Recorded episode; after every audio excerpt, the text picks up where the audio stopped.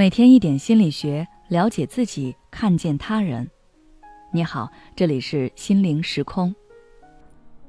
今天想跟大家分享的是：社恐需要改变吗？其实，谁不想成为一个会来事儿、懂得说场面话、人际关系活络的人呢？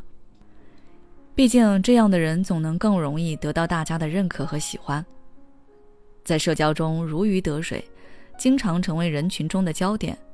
众星捧月般耀眼，而性格内向、不太爱说话，甚至害怕与人接触的人，往往会被扣上性格不好、不合群的标签。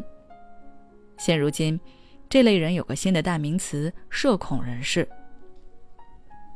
社恐全名社交恐惧症，指的是一种害怕社交、不愿意与陌生人交流，更习惯于独处的一种倾向。社恐人士可能经常会有这样的感受：能打字交流的事情绝不打电话发语音；购物时最怕商场导购围着自己转圈；家里来了陌生的客人，爸妈不叫自己绝对不出房门；害怕当众发言，如果要说也要提前打好腹稿。为什么有人会社恐呢？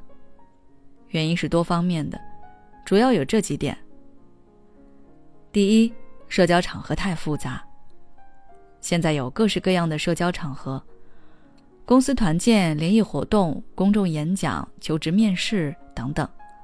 想要得体的应对这些场合，需要花费不少精力。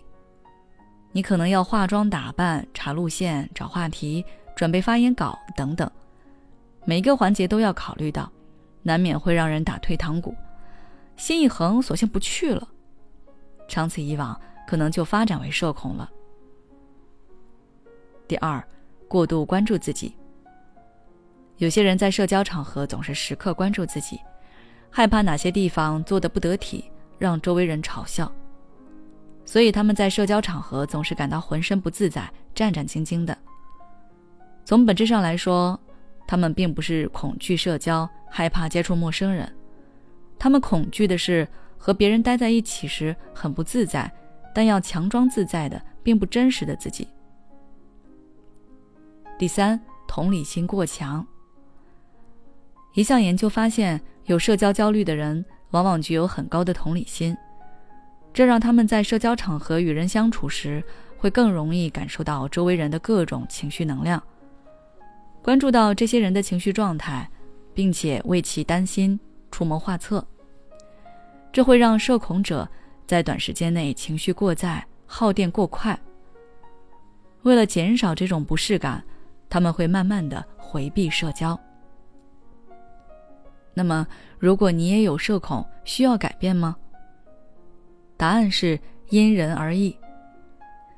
如果你曾经因为社恐错过一段美好的爱情，丢掉过一份理想的工作，给你的生活带来了诸多不愉快的经历。